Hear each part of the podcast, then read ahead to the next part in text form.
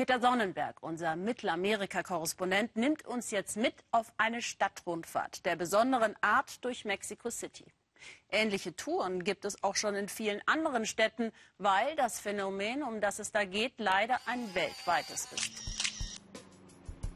Teure Prachtstraße, glitzerndes Gebäude, hässliches Denkmal. Was sie verbindet, schwindelerregende Kosten, auch weil auf Teufel komm raus bestochen, betrogen und bereichert wird. Stadtrundfahrten im Touribus gibt es überall. Aber hier in Mexiko gibt es seit kurzer Zeit eine ganz spezielle Stadtrundfahrt, sozusagen den politischen Verhältnissen im Land angepasst. Was meinen Sie, ist eine Korruptur?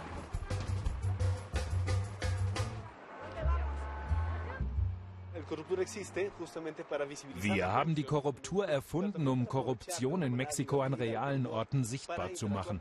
Wir erzählen unseren Gästen, wer wo die Hand aufgehalten hat und wie wir alle von der Korruption betroffen sind. Allen Korrupten voran gelten in Mexiko die Regierenden als schlechte Beispiele für gewissenloses Handaufhalten. Der Bus fährt zuerst zur Privatvilla von Präsident Peña Nieto. Für sieben Millionen Dollar hat ein Stararchitekt seiner Familie das etwas großzügiger angelegte Domizil in die Stadt gebaut und der Staatschef konnte nie erklären, wo er das Geld dafür her hat. Jahrelang wehrte er sich, bis er schließlich doch auszog. Aber Konsequenzen für seine Karriere hatte die Geschichte keine. Korruption ist das Problem Mexikos, denn sie führt zu anderen Problemen. Hinter fast allen großen Verbrechen oder Justizskandalen steht Korruption. Der größte Skandal der letzten Jahre ist, wie Regierung und Justiz mit dem Verschwinden von 43 Studenten umgehen. Polizisten überfielen vor zweieinhalb Jahren deren Bus, beschossen die flüchtenden Studenten und verschleppten 43 von ihnen. Offenbar sind alle tot, doch vom ersten Tag an wurde nur halbherzig ermittelt und die Öffentlichkeit belogen.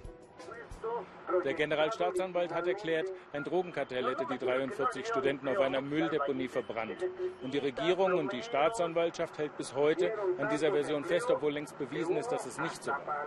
Es wurden ein paar Polizisten versetzt, aber die Verantwortlichen machen einfach weiter. Trotz jahrelanger Proteste schafften es Anwälte, Politiker und Polizisten, sich gegenseitig zu schützen. In Mexiko eine sehr verbreitete Form von Korruption. Zehn Haltestellen fährt die Korruptur an. Die Sozialversicherung, die Medikamente zu dreimal so hohen Preisen einkaufte wie nötig, weil Einkäufer und Verkäufer Millionen in die eigene Tasche steckten. Die U-Bahn-Linie 12, bei deren Bau Geld abgezweigt wurde und die sofort nach Fertigstellung saniert werden musste, weil schlechte Baustoffe verwendet wurden. Oder den Fernsehsender Televisa, der gegen gute Bezahlung Top-Berichte über die Regierung sendet.